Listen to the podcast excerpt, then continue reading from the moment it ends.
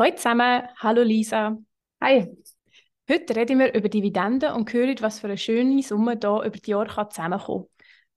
Spoiler, es braucht ein bisschen Geduld, aber es ist unglaublich. Money Matters, der Podcast von Miss Finance über alles rund um Geld. Mit mir, Angela Migin, und heute mit der Lisa Osada von Aktiengramm. Sie erzählt uns über ihre Dividendenstrategie. Bevor wir anfangen, noch der Hinweis, diese Podcast-Folge ist keine Anlageberatung. Investieren ist mit Risiken verbunden. Wir haben alles sorgfältig recherchiert. Die Haftung für deine Handlungen liegt aber bei dir.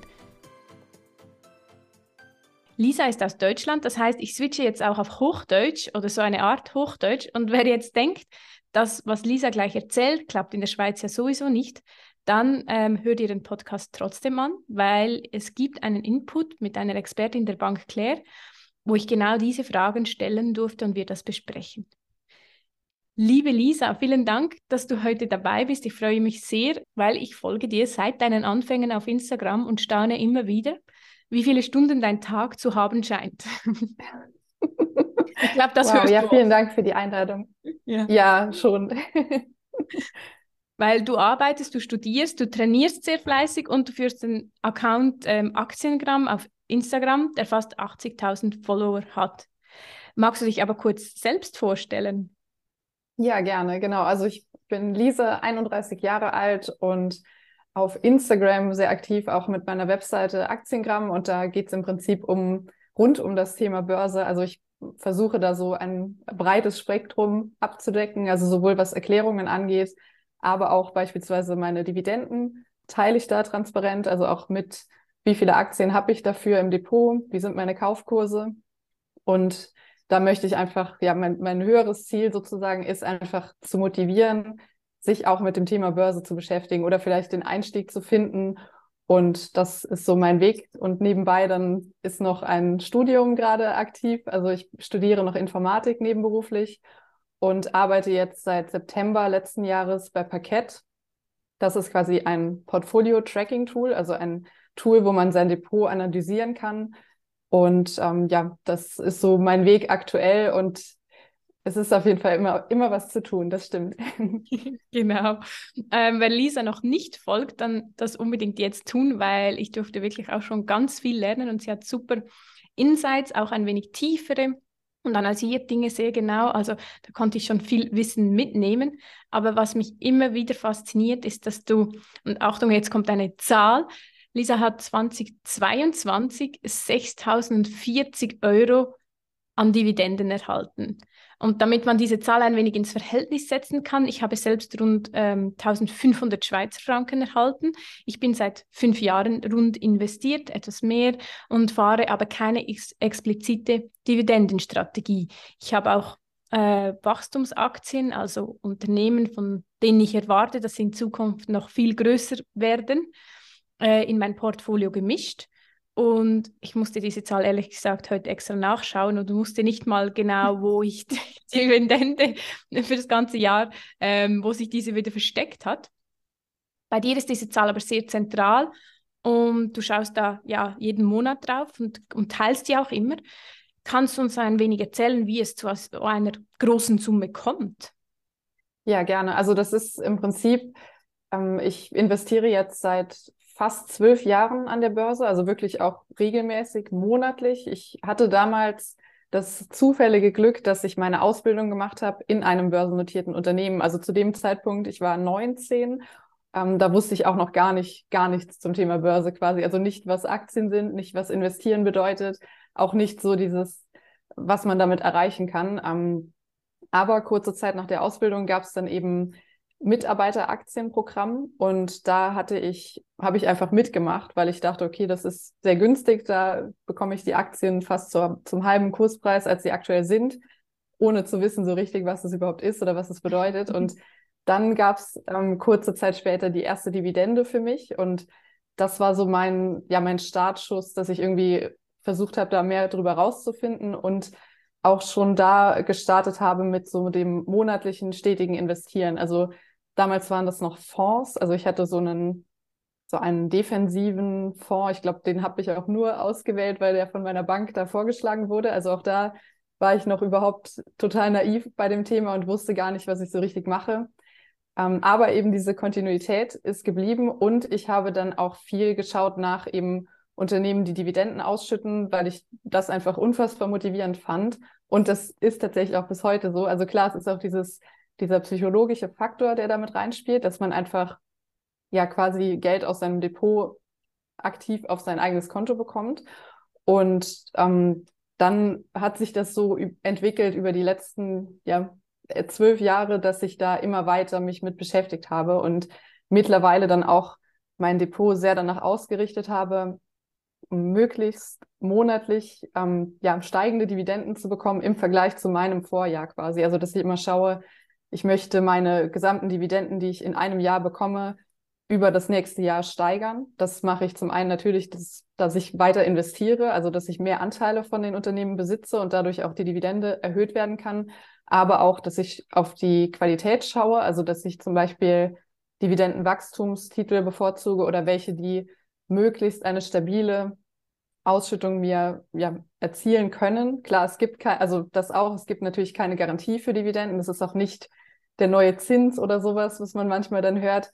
Ähm, es ist eher so dieses stetige, langsame Wachstum, sage ich mal, was ich halt quasi in meinem Depot so ein bisschen auch möchte oder ja, erzielen möchte. Und das ist so mein Weg da, genau.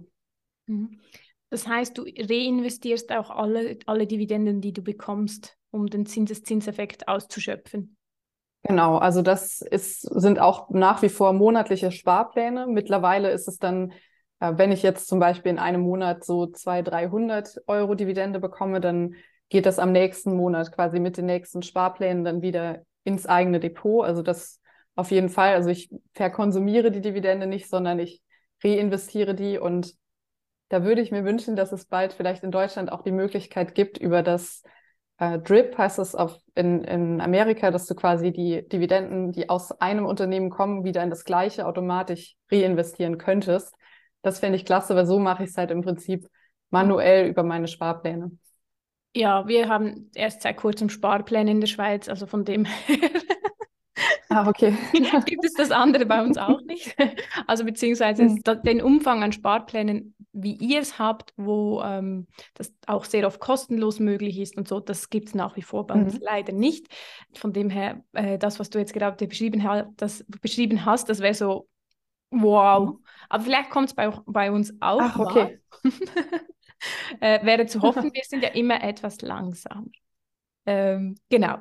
Aber du hast noch etwas Zweites erwähnt, und zwar, dass die Dividenden nicht der neue Zins sind, wie das manchmal so gesagt wird. Kannst du uns das schnell erklären? Ja, das liegt im Prinzip äh, schon an der Art, was eine Dividende ist. Also da ist, das handelt sich dabei ja um eine Gewinnausschüttung und nicht um eine Zinszahlung. Und ähm, im Prinzip gibt es auch keine Garantie auf Dividenden. Also man kann sich natürlich an Qualitätsmerkmalen orientieren, dass man zum Beispiel schaut, gibt es ein Dividendenwachstum über die letzten zehn Jahre oder wie ist die Dividendenhistorie? Heißt, wird die kontinuierlich verlässlich über viele Jahre schon ausgezahlt? Und dann auch noch die Ausschüttungsquote würde ich beachten. Also wie liegt die im Verhältnis zum Gewinn? Und ähm, ich sage mal, damit kann man qualitative von weniger qualitativen Unternehmen schon unterscheiden, weil auch ein klassischer Anfängerfehler, also habe ich auch damals äh, vor, vor einigen Jahren ist mir das auch passiert, dass ich zum Beispiel nur auf die einzelne Zahl Dividendenrendite schaue. Und ähm, das ist aber ganz oft, gerade wenn die sehr hoch ist, dann eher schon ein Warnzeichen, weil es sein kann, dass zum Beispiel der Aktienkurs einfach sehr stark gefallen ist im Vorhinein und deswegen die Dividendenrendite aktuell sehr gut oder sehr hoch aussieht, was aber dann oft nicht für das Unternehmen spricht und man da ja gerade als Anfänger vielleicht schnell mal den Fehler macht und sich denkt, dass man da schnell viel Geld verdienen kann durch eine tolle Dividende, aber eigentlich im Hintergrund der Aktienkurs immer weiter fällt oder das Unternehmen sogar pleite geht und dann weder Dividende noch kommt, noch das Unternehmen halt noch einen Wert hat. Also da sind dann wirklich so verschiedene Merkmale, auf die man auf jeden Fall achten sollte, weil die Dividende eben keine Art von Zinszahlung ist und auch eben nicht garantiert ist. Es ist auch ein Fehler, den ich selbst ausprobiert habe. Ich habe diese Dividendenkalender auf Instagram gesehen und da bekommst du jeden Monat Dividende und habe dann das als Auswahlkriterium benutzt. Auch das nicht nachmachen ist, war auch keine gute Idee. Dann ist eigentlich meine Frage, warum bist du so eine große Anhängerin der Dividendenstrategie? Mhm.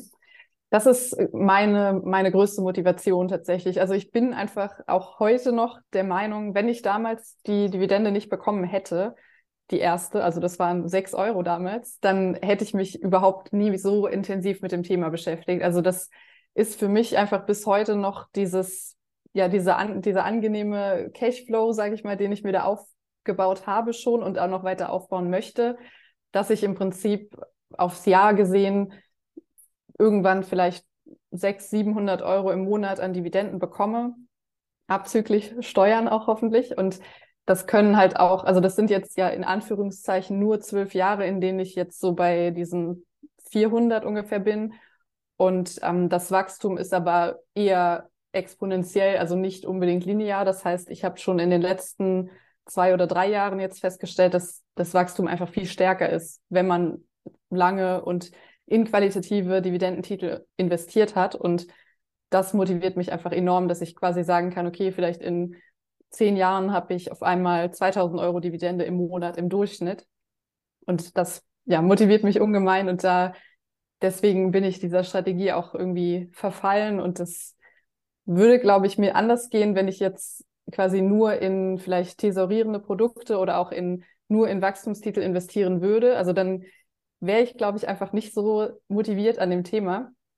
Ähm, und was aber nicht heißt, dass ich das nicht tue. Also ich habe auch durchaus Aktien und auch ETFs in meinem Portfolio, die nichts ausschütten, weil ich mir natürlich auch des Zinseszinseffekts bewusst bin. Aber trotzdem ist es einfach so, dass die Dividende mich persönlich mit diesen stetigen Auszahlungen, die ich dann jährlich steigere, einfach am meisten motiviert. Das kann ich mir vorstellen, vor allem wenn jetzt du sagst, die erste Dividende war 6 Euro und jetzt bist du irgendwie bei 6000 im Jahr. Ja. schon krass, auch wenn es zwölf Jahre gedauert hat. Aber das ist äh, mhm. sehr cool zu hören. Was ist dein Ziel mit deinen Investitionen, beziehungsweise wenn du sagst, du willst mal pro Monat, ähm, glaube ich, 600 Euro hast du jetzt gesagt, erhalten, warum? Mhm. Das ist im Prinzip so dieses klassische Thema unabhängiger sein. Also, dass ich irgendwann, ich kenne zum Beispiel ähm, zwei, drei Personen, sage ich mal, die heute schon von ihren Dividenden leben könnten. Also die sagen, okay, ich bekomme schon 2000, 3000 Euro Dividenden im Monat. Davon könnte ich meinen Lebensunterhalt bestreiten und ich muss vielleicht nicht mehr Vollzeit arbeiten oder ich muss nicht mehr den Job machen, der mir keinen Spaß macht. Wobei das natürlich jetzt nicht das einzige Argument sein sollte. Ähm, aber das ist im Prinzip das größere Ziel, die Freiheit und die Unabhängigkeit zu haben, mich auch vielleicht mal komplett, vielleicht mal ein Jahr gar nicht arbeiten zu müssen oder mich da ähm, meine, meine Reisen mit Dividenden bezahlen können irgendwann oder ähm, auch das Depot vielleicht vererben können an Kinder, wenn ich später mal Kinder habe. Hm, das sind so alles Faktoren, die damit reinspielen. Also, dass ich einfach das so sehe, ich muss nicht irgendwann mein Depot verkaufen, um es zu nutzen quasi, sondern die Dividenden kommen rein und steigern sich sowieso. Und das macht mir, also das ist einfach für meine Strategie oder für mich als Person so das angenehmste, weil ich mir schlecht vorstellen könnte, dass ich jetzt sage, okay, in, weiß nicht, wann, wann wird es wahrscheinlich bei, bei uns in Deutschland sein, mit, mit 70 Jahren gehe ich in Rente später und dann muss ich mein Depot verkaufen. Das äh, würde mir gar nicht gefallen. Also das gefällt mir schon jetzt nicht als Gedanke.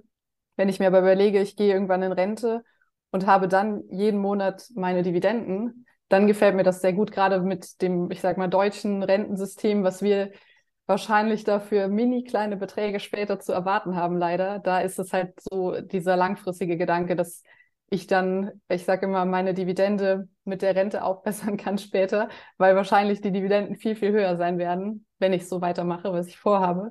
Und genau das ist dann so der, das höhere Ziel quasi.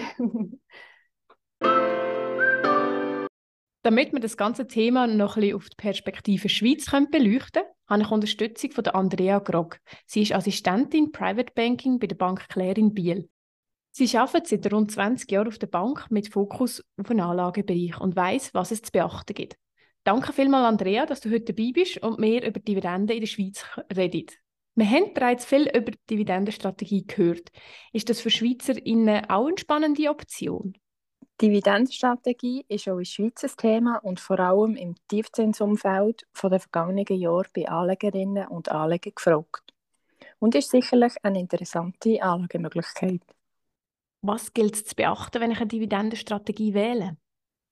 Zu beachten ist, dass die individuelle Risikobereitschaft und Fähigkeit berücksichtigt wird Aufgrund vom höheren Risiko und längeren Anlagehorizont von Aktien passt die Anlageform nicht zu jeder Anlegerin und zu jedem Anleger. Weiter ist eine breite Diversifikation erforderlich, also genügend Risikoverteilung in verschiedene Aktien. Äh, für die optimale Gewichtung vom Aktienportfolio und eine aktive Bewirtschaftung empfehlen wir die Investition über Anlagefonds oder Vermögensverwaltungsmandat mit dem Fokus Dividendenrendite. Bei Direktinvestitionen in Aktien ist das Unternehmen genau zu analysieren und die historische Dividendenentwicklung zu berücksichtigen. Einer der grossen Unterschiede ist ja, dass in der Schweiz Kursgewinne nicht besteuert werden, während man auf Dividenden eine Steuer zahlt. Ich habe immer ein das Gefühl, das ist, oder jetzt bei meinem Depot ist das ein Grund, warum ich nicht unbedingt so mega fest auf die Dividenden fokussieren, obwohl die natürlich motivierend sind. Ist das auch etwas, was ihr so in einer Beratung anspricht? Das ist sehr wichtig, ja, und darf auch nicht vernachlässigt werden.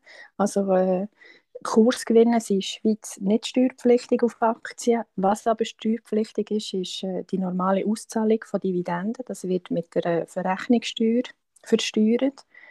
Ähm, viel, das haben natürlich die grossen Unternehmen haben das auch gesehen und dass das leicht abschreckend für Anleger ist. Ähm, dort gibt es eine weitere Möglichkeit, wenn die Unternehmen aus, aus den Kapitalreserven auszahlen, ihre Dividenden, haben wir Schweizer auch Steuervorteile. Also dort wird es nicht versteuert. Aber das muss man sicherlich auch beachten, ja. Also ein kleiner Steuerhack, wo wir da gerade gehört haben. genau, genau. Gibt es Sachen, die ich nicht machen sollte? Äh, Aktien sollten nicht nur aufgrund von der letzten Dividendenausschüttungen ausgewählt werden. Wichtig ist Berücksichtigung von einem soliden Unternehmen mit einer historisch stabilen Dividendenentwicklung. Wir empfehlen, sich auf publizierte und verlässliche Analysen zu stützen und wie erwähnt, nicht nur auf eine Aktie zu setzen, sondern in mehrere Positionen zu investieren und so das Risiko können zu verteilen. Was sind deiner Meinung nach die wichtigsten Punkte, die es beim Investieren zu beachten gilt? Ja, da gibt es einige auf jeden Fall. Also ich glaube, dass das Wichtigste zum Start ist auf jeden Fall, dass man erstmal seinen Überblick sich verschafft, also dass man überhaupt mal weiß, was hat man überhaupt an monatlichen Eingaben, Ausgaben, Fixkosten, Miete und alles mal vielleicht mit einer Excel-Datei sich einfach mal notiert und dann schaut, okay, wie viel kann ich denn investieren? Also für mich hat sich das bewährt mit diesem Klassiker, sich selbst zuerst bezahlen, also dass du wirklich, wenn dein Gehalt kommt, auch schon etwas für dich selbst investierst in dein Depot quasi, also in deine Wertpapiere, vielleicht auch ETFs und ähm, der, auch ein wichtiger Punkt ist auf jeden Fall dann die Eigeninitiative und auch die Verantwortung zu übernehmen. Also dass man nicht, ja, gerade was man heute ja vielleicht, wo, wo man geneigt ist, dann einfach blind irgendwas nachzumachen oder irgendwem zu folgen, sondern also das auf keinen Fall machen und wirklich immer schauen, okay, warum ist es jetzt für mich vielleicht der richtige Weg, so und so zu investieren oder mit entweder mit, mit einzelnen Aktien oder auch mit ETFs zu starten. Und ähm, das schließt auch so ein bisschen auch den Punkt ein, dass man natürlich nicht alle Eier in einen Korb legen sollte, auch der klassische Anfängerfehler oder auch, dass man, das habe ich auch früher gemacht, ich habe zum Beispiel nur in Deutschland, also nur in deutsche Unternehmen investiert, weil ich damals gar nicht auf die Idee gekommen wäre, dass ich auch hätte Aktien von Coca-Cola oder von amerikanischen Unternehmen kaufen können.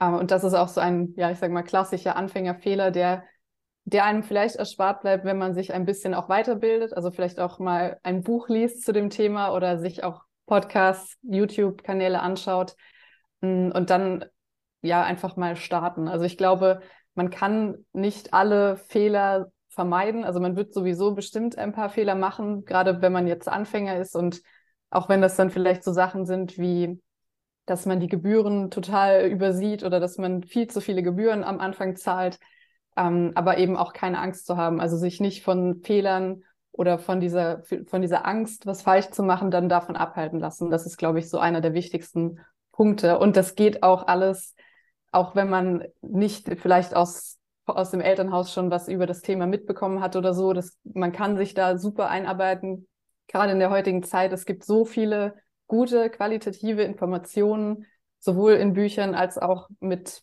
Social Media, Finanzkanäle, Podcasts. Da gibt es natürlich auch viele schwarze Schafe, muss man auch sagen. Aber ich denke, wenn man da ein bisschen ja, kritisch hinterfragt, teilweise auch und ein bisschen mit offenen Augen da sich das anschaut, dann schafft man das auf jeden Fall. Absolut, das denke ich auch. Und du hast so schön gesagt, ein bisschen Lehrgeld zahlt man sicher irgendwo, ähm, aber mhm. eigentlich wäre der größte Fehler oder noch viel schlimmer wäre es, wenn man gar nicht anfangen würde. Ja, das stimmt. Jetzt wird immer so ein großer Fehler, der immer gesagt wird, ist auch, dass man keine Emotionen an der Börse haben soll.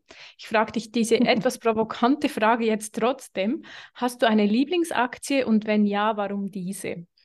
Mhm, das, ja, das ist wahrscheinlich tatsächlich die Aktie von meinem damaligen Arbeitgeber, also wo ich meine Ausbildung gemacht habe und dann auch eben durch das Unternehmen quasi an die Börse gekommen bin. Ähm, da hab, die werde ich wahrscheinlich auch nie vollständig verkaufen. Also ich hatte, ich hatte schon mal irgendwann da ein paar Gewinne mitgenommen aus der Position, aber da werde ich mit Sicherheit immer eine Aktie behalten, einfach nur, weil ich auch gerne die Hauptversammlung besuche und, und da halt tatsächlich auch jetzt nach, nach den zwölf Jahren immer noch alte Kollegen nochmal sehe oder auch, ähm, ja, vielleicht auch, also da hat sich auch viel getan dann in der Abteilung, in der ich war, in der IT-Abteilung und teilweise ist, sind dann die Mitarbeiter da auch aufgestiegen, sind jetzt Teamleiter oder so und dann ist es immer super interessant, da nochmal hinzugehen, nochmal alle zu sehen und zu schauen, wie, wie geht es dem Unternehmen denn eigentlich, so aus dieser Perspektive als, als Aktionärin dann heutzutage quasi. Ähm, also das ist wahrscheinlich so diese eine Lieblingsaktie, die ich dann nie verkaufen werde. Mit etwas Nostalgie fast und tiefer verbunden. Genau. Du hast es gerade erwähnt, du gehst auch ähm, ab und zu an Hauptversammlungen. Äh, das Schweizer Wort dafür ist Generalversammlung und nimmst so aktiv als Aktionärin ähm, teil. Wie, was erlebst du an diesen Hauptversammlungen? Ja, also bisher tatsächlich immer sehr positive Erfahrungen gewesen. Also es gibt, es gibt, oder in, in den deutschen Medien schaffen es ja leider oft dann nur diese Hauptversammlungen, wo sich um das Essen gestritten wird oder wo es fast Schlägereien gibt und solche Themen. Ähm, aber das habe ich bisher überhaupt noch nie erlebt. Und äh, für mich ist das immer so ein, man bekommt so ein anderes Gefühl für das Unternehmen. Also zum einen so mal schauen, okay, wie, wie reagiert denn so der Aufsichtsrat, der Vorstand? Sind die gut vorbereitet? Haben die machen die den Eindruck, dass sie sehr tief in der Thematik drin sind oder müssen die vor der Beantwortung erst im Backoffice nachfragen, was, können, was dürfen wir jetzt sagen? Das sind so viele Punkte, die damit reinspielen und natürlich auch, wie präsentiert sich das Unternehmen. Da bekommt man im Prinzip ähm, ja einen, einen ganz anderen Einblick als jetzt rein von den, vielleicht von den Kennzahlen, die man sich anschaut, wenn man einfach da nochmal wirklich die Personen, die Mitarbeiter vielleicht auch da sieht. Und da finde ich, ist so dieses Zwischenmenschliche ganz interessant. Und was auch sehr spannend ist, man trifft da sehr oft sehr interessante Menschen. Also hm, das war auch, ich hatte zuletzt bei der Hauptversammlung, bei der ich war, da hatte ich auch eine Unterhaltung mit jemandem, der zum Beispiel auch sehr viele Schweizer Generalversammlungen ähm, besucht, also aus Deutschland heraus. Und das fand ich wiederum sehr interessant, weil ich noch gar nicht wusste, okay, wie oder mit welchem Depotanbieter quasi kann ich das gut machen, weil man diesen Eintrag im Aktienregister braucht, wenn man aus Deutschland da teilnehmen möchte. Mhm. Und er hatte mir dann zum Beispiel so ein paar Banken einfach vorgeschlagen, die ich mir mal anschauen soll, weil da es gibt welche, da kostet das irgendwie 150 Euro Gebühr für den Eintrag. Es gibt aber auch welche, die machen das günstiger. Und ähm, das sind dann so Unterhaltungen, die da auch entstehen. Also ich, ich glaube, er hatte sogar eine Lind-Aktie, wenn ich mich nicht täusche. Und ja. das sind, ist halt so, dann erzählt er, wie ist das bei der Hauptversammlung von Lind und du hast so ein ganz tolles Gespräch. Also das ist auch immer, das motiviert mich einfach, weil man, wenn man da, ich sag mal, etwas mit, also offen dahin geht und ähm, sich unterhält mit Leuten, dann gibt es da immer wieder so ganz tolle Erfahrungen, die man dann da mitnehmen kann. Mhm. Ähm, ich, ich, weiß gar nicht, ob das in Deutschland auch so ist, aber in der Schweiz kannst du über das Gehalt des Verwaltungsrats, das ist der Aufsichtsrat, abstimmen. Es war so eine Initiative, die es vor einigen Jahren gab, weil halt diese Boni zum Teil so als über überhöht angesehen wurden. Und jetzt ist es eine Pflicht, dass man auf der Generalversammlung abstimmen kann, ähm, ob man dem zustimmt, was die als Vergütung bekommen. Mhm. Ja. Warst du auch schon mal auf, auf einer Generalversammlung in der Schweiz oder noch nicht? Ich war tatsächlich schon mal. Ähm, es geht mhm. auch in der Schweiz ums Essen. okay. ähm, und sonst habe ich es ähnlich empfunden wie du. Also es war sehr spannend zu sehen, wie, die, wie das Management vorbereitet war, wie sie die Fragen beantworten, beantwortet haben. Und da kommen halt dann auch teilweise unangenehme Fragen, weil die Kleinaktionäre da sich nicht davor scheuen, auch etwas ja. provokantere Dinge zu fragen. Also es kann auch sehr unterhaltsam sein. Es hat ewig lange gedauert. Also das mag ich mich auch noch erinnern. Mhm. Ich empfand es als sehr lange. Genau, die zweite, das zweite, das du erwähnt hast, wo ich auch nochmal nachhaken will, ist, dass du gesagt mhm. hast, unter Finfluencern oder Finanzbloggern oder wie man es auch immer nennen will, gibt es auch schwarze mhm. Schafe. Und es gibt auch in der Presse immer wieder Gegenwind, weil sie Menschen zum Investieren verführen oder eben halt einfach abzocken, also auf ihr eigene, in ihrem eigenen Interesse handeln. Hast du da Tipps, wie mhm. man gute von schlechten Finfluencern unterscheiden kann?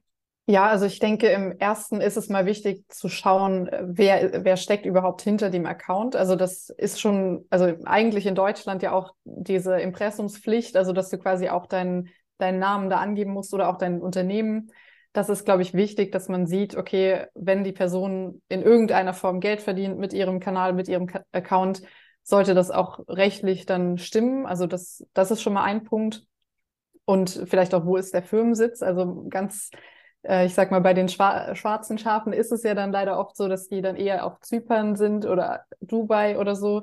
Und ähm, das sind dann schon mal erste, können erste Alarmglocken sein, wobei ich natürlich jetzt nicht pauschal alle da verurteilen möchte, aber ähm, es ist einfach oft in, in dem Zusammenhang dann so, dass gerade bei den Personen dann eher diese unseriöseren Formate zu finden sind.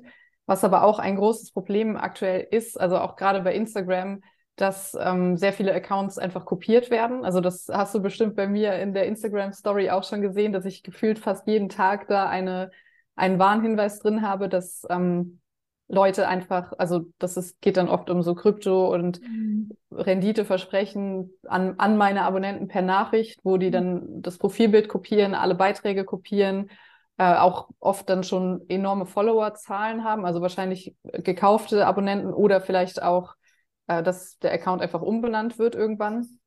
Das ist auf jeden Fall auch ein großes Problem. Also auch immer gucken, schreibt man auch wirklich gerade mit der Person, mit der man denkt zu schreiben. Also dass man mhm. auch wirklich den Benutzernamen ganz, ganz genau prüft, weil oft ähm, bei mir wäre es dann zum Beispiel, also mein Kanal heißt dann Aktiengramm und dann nennt sich jemand vielleicht, ähm, also schreibt dann statt dem i eine Eins oder sowas, also dass man das quasi schnell auch überliest oder gar nicht sieht oder dass man schreibt das mit zwei M oder sowas oder mit Unterstrich oder offizieller Account und was da, was da alles genommen wird dann.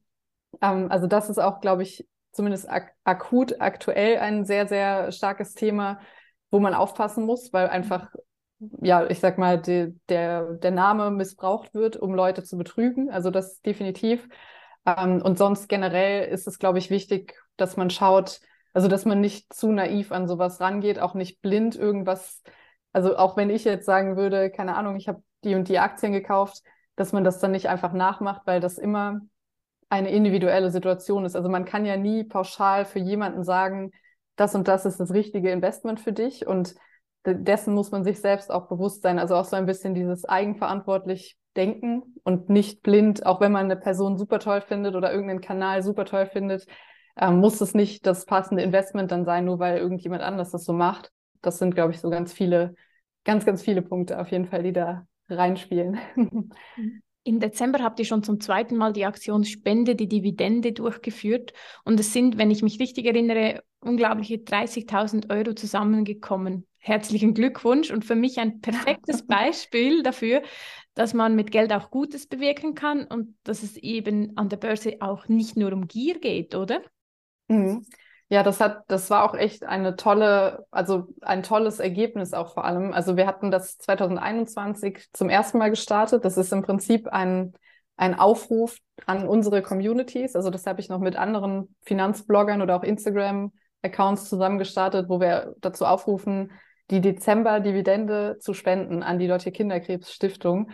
Und ähm, wir haben das dann ein bisschen so mit, ähm, mit so Staffelpreisen quasi ein bisschen attraktiver gemacht. Also, dass man da auch die Möglichkeit hat, zum Beispiel Finanzbücher zu gewinnen oder auch Abonnements für äh, Finanzportale oder auch ein Treffen mit uns dann am Ende zur Verlosung quasi.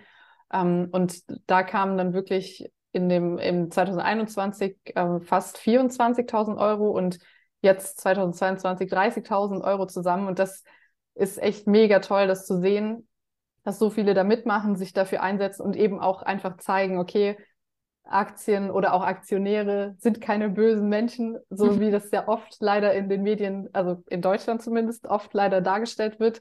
Ähm, und einfach, dass man mit diesem Geld natürlich auch was Gutes tun kann. Also, dass man nicht ähm, diese, immer nur diese Bilder von, von Gier und Böse sein und so im Kopf hat, sondern auch sieht, okay, man kann seine Dividenden auch für was Gutes einsetzen. Und das ist das beste Beispiel, würde ich sagen. Ja, mega tolle Initiative. Herzlichen Glückwunsch. Wirklich, ähm, wie du es gesagt hast, ein wunderschönes Bild auch, dass Geld sehr viel Gutes bewirken kann. Mhm. Du setzt dich sehr für diese Aktionärskultur ein, also dass mehr Menschen Aktien sich getrauen zu kaufen. Und wenn du dir jetzt etwas wünschen könntest, dass es bekannter wäre übers Investieren, was wäre das? Mm, ich glaube, dass das langfristige Denken sich da sehr, sehr sicher auszahlen wird. Also, dass du einfach, gerade in Deutschland gibt es ja dieses German Angst, ist da so der Begriff, ähm, dass viele Deutsche einfach leider pauschal das verurteilen, ohne sich jemals damit beschäftigt zu haben und einfach diese Chancen nicht sehen. Also, dass man sich ja damit mit dem Investieren sich auch an der Wirtschaft beteiligen kann, dass man auch Einblicke in Unternehmen bekommen kann, dass man so viel mehr einfach lernt und mit offenen Augen durchs Leben gehen kann, weil man vielleicht überall an jeder Ecke ein Unternehmen entdeckt, was an der Börse ist. Das sind so ganz viele Themen oder Bereiche, die damit reinspielen und die einfach, ja, es ist so schade, dass das in Deutschland so verurteilt wird, pauschal oder mit dieser, mit dieser Angst und dieser Vorsicht dann einfach nicht gestartet wird, obwohl es eben so viele Potenziale und so viele Möglichkeiten gäbe, für auch das eigene Leben einfach viel, viel besser zu machen. Zum Beispiel mit dem Thema Re Altersvorsorge, Renten, Aussichten später.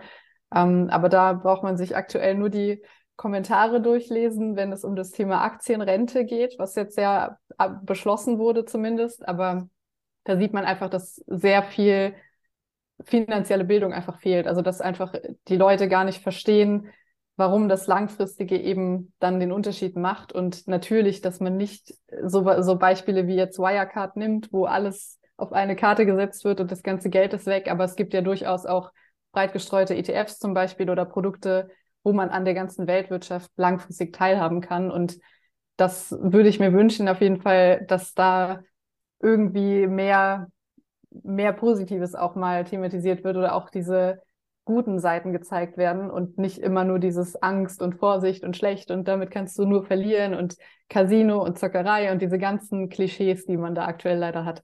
Hm. Ja, ich glaube, da spielen die Medien auch ein wenig rein, weil es ja immer Stories sind, die gezeigt werden, wo erstens die Hintergrundgeschichte dieser Person nicht beleuchtet wird. Also ähm, mhm. was ist denn da passiert? Oder eben wurde alles auf eine Karte gesetzt, was ist los? Und dass diese Artikel einfach halt bessere Klicks bringen, wenn alles so schlimm ist und schlecht und man dieses Klischee zementiert, das kennen wir, glaube ich, in der Schweiz schon auch ein wenig, dass es wie zwei Lager gibt und die finanzielle Bildung ist das gleiche hier, dass das etwas ist, das uns nicht mit auf den Weg gegeben wird in der Schule oder so und dann herrschen diese mhm. Ängste vor, dieses Casino-Denken und ich habe sehr schön gefunden, dass du auch gesagt hast, dass diese Zeit eigentlich der Faktor ist, also man denkt langfristig, sieht die Welt ein wenig mit anderen Augen, aber es ist nicht dieses von heute auf morgen steht dann der Lamborghini in der Garage. Das wäre dann wieder bei den anderen In Influencern, wo ihr diese Infos finden mhm. würdet. Danke dir fürs Dabeisein, liebe Lisa, und dass du deine Erfahrung mit uns geteilt hast. Danke dir für die Einladung, hat Spaß gemacht. Sehr gerne. Danke euch daheim fürs Zuhören und bevor ihr abschaltet, würde ich mich über eine Bewertung auf Apple oder Spotify freuen. Du kannst das fast ein bisschen wie Dividende vorstellen. Ich bekomme zwar nicht Barsgeld über dafür, aber ähm, Bewertungen sind fast wie eine Währung im Internet und die zeigt den Plattformen, ob ein Beitrag oder ein Podcast relevant ist und so öfter soll ausgespielt werden.